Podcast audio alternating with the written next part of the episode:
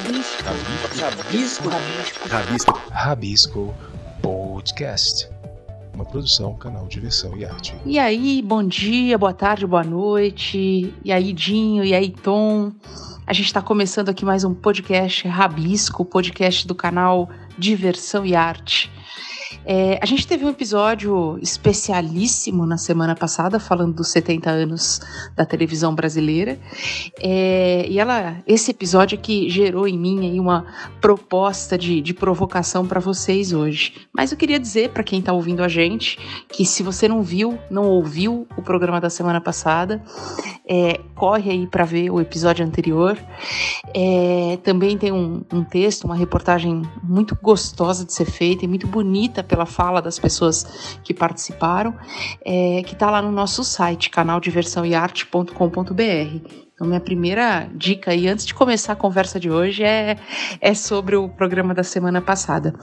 Mas aí, pensando sobre a história da TV, sobre como a gente constrói o nosso conhecimento diante da experiência né, da, da, da televisão, não só como consumidores das mensagens midiáticas televisivas, mas também procurando entendimento de como as coisas se, se constituíram, a importância da televisão na sociedade brasileira, é, uma, questões críticas em torno da TV também, porque nem tudo é só bom, nem tudo é só ruim. É, eu fiquei pensando sobre como é que a gente tem se proposto a, a vivenciar esse espaço da construção do conhecimento para além dessas trocas cotidianas, empíricas, essas trocas do, no dia a dia mesmo da gente, né? Aí fiquei pensando, eu ando tão encantada com algumas coisas que eu estou que eu tô fazendo e, e, essas coisas só são possíveis porque a gente está num contexto de pandemia como esse que a gente vive.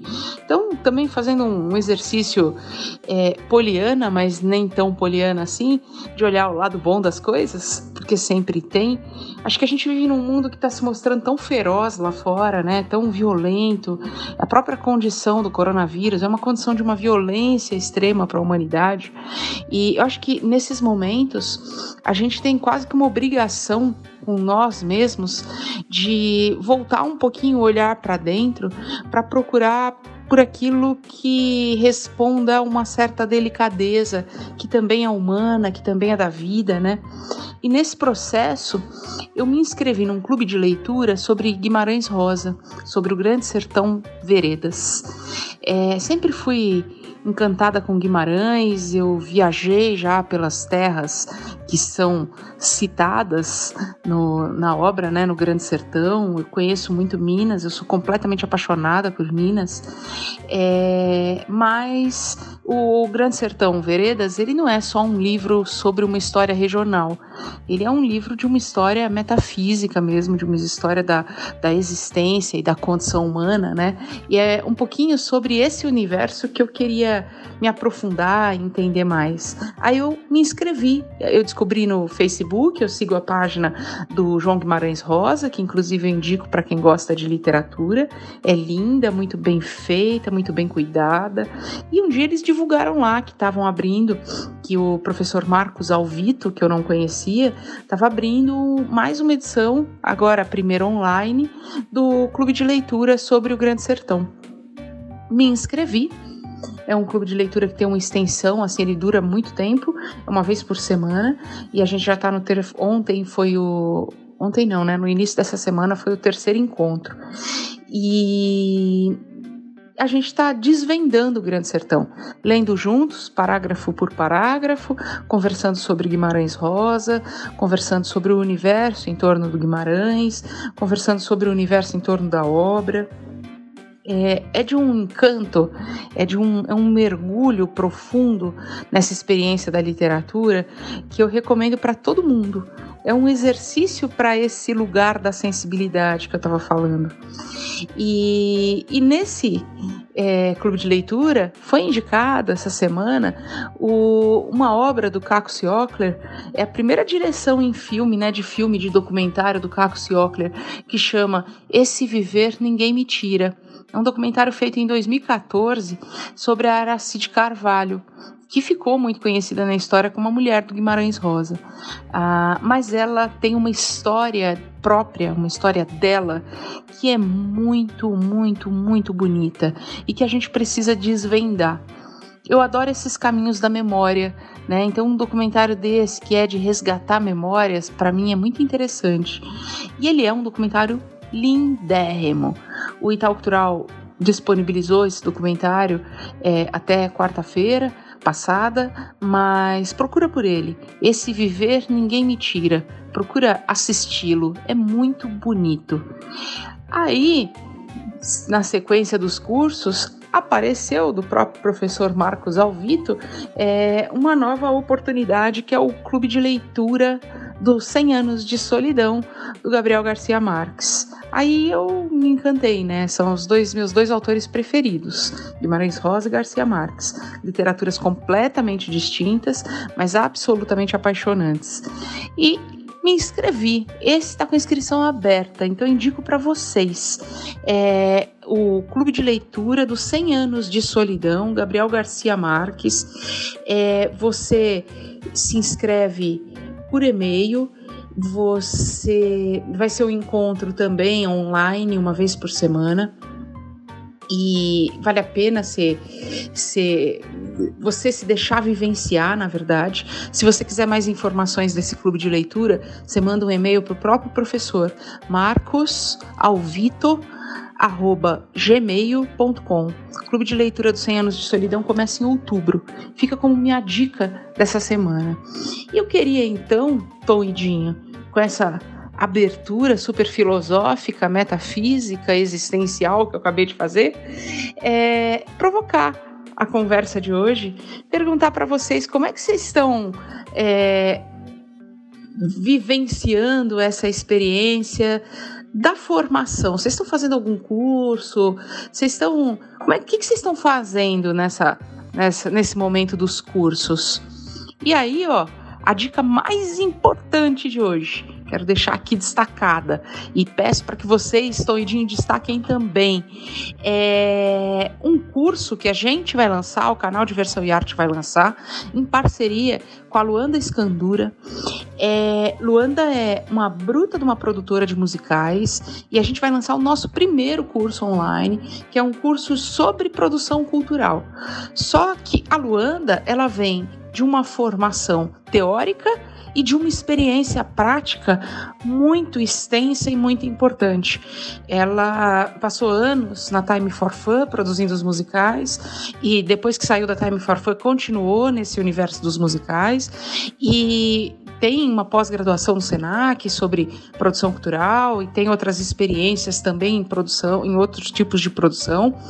É, e ela vem com essa carga de experiência para oferecer um curso, na verdade, é uma imersão é, a gente, eu só estou lançando o tema para deixar vocês com vontade. É, acompanhe as nossas redes que vocês vão ver é, mais, com mais detalhes essas informações. O primeiro curso, que é uma imersão é, de produção cultural do canal Diversão e Arte. Fica a minha dica, fica atento às nossas divulgações, aos nossos canais, as redes sociais do canal, canal Diversão e Arte, e, e e acompanha. Que se você gosta de produção, é, é uma experiência única e numa única é, oportunidade, que é essa que a gente vai lançar agora, tá bom? Essa é minha dica. Passo a bola. Dinho, Tom, conta aí pra gente o que, que vocês estão estudando. E aí, galera? E aí, Bia? E aí, Tom? Como vocês estão? Mais uma semana, mais um podcast, como a Bia falou. Semana passada, um programa mega especial sobre os especial 70 anos da TV brasileira. Também na segunda-feira foi ao ar o nosso programa no canal Diversão e Arte no YouTube, também com especial sobre a TV, 70 anos da TV brasileira. Muito legal, um material muito bacana. O podcast da semana passada tá riquíssimo. O programa de segunda no canal do YouTube também tá maravilhoso. Vale conferir, se você ainda não conferiu, confere o programa da semana passada aqui do Rabisco Podcast e também lá no canal do nosso canal do YouTube. E Bia, curso é o que eu tenho mais feito nessa temporada que nós estamos vivendo. Eu aproveitei esse tempo que eu tenho aqui à mão, internet e computador. Então tudo isso serviu como uma plataforma para eu aprender muitas outras coisas ou até me aprofundar em outras que eu já conhecia. Eu fiz aprimoramento em Photoshop, que eu já tinha feito acho que dois cursos de Photoshop, fiz uma atualização e agora refiz mais uma, uma nova atualização no Photoshop. Um aplicativo que eu tinha muita curiosidade, mas nunca me aprofundei nele, que é o Lightroom, que também é de edição fotográfica. Na verdade, ele é mais voltado para revelação e resolução de, das imagens, de pequenos detalhes. É muito bacana, é um programa excepcional. Eu sempre tive muita curiosidade. Aproveitei esta temporada para aprender mais a fundo a mexer no Lightroom que eu recomendo para quem gosta de trabalhar com fotografia, é importantíssimo. E também fiz um curso na Cal, que é a Casa das Artes Laranjeiras, do Rio de Janeiro. Excepcional, EAD, já até falei em outro programa que eu sempre tive o nariz um pouco torcido assim para essa coisa de EAD, né, curso em casa e tal. Mas nessa temporada nós ficamos meio que obrigados a fazer tudo dessa maneira e me surpreendi. O curso da Cal é maravilhoso, não é um curso reativo, ele é ativo, é proativo. Foi super bacana a gente se encontrar ao vivo nas aulas as propostas de exercício, foi tudo muito bacana. Dividir ideias com os outros alunos, com pessoas de várias cidades, tinha gente de Curitiba, gente do Rio de Janeiro, gente da, de São Paulo, de outras partes daqui mesmo de São Paulo. Enfim, foi muito bacana trocar essas ideias e ver que todo mundo tem um ideal mas esse ideal é moldado dentro do que eles estão vivendo lá e é muito bacana somar isso, porque soma o que eu sei, soma o que eles sabem, soma a visão deles, a minha visão, e a gente vai, tipo, somatizando um ao outro. Eu adorei o curso, super recomendo também o curso da Cal, Casa das Artes de Laranjeiras. Super, super bacana. E meu instrutor Felipe Vidal, o ator, Felipe Vidal. E nessa temporada também eu aproveitei para ler muito.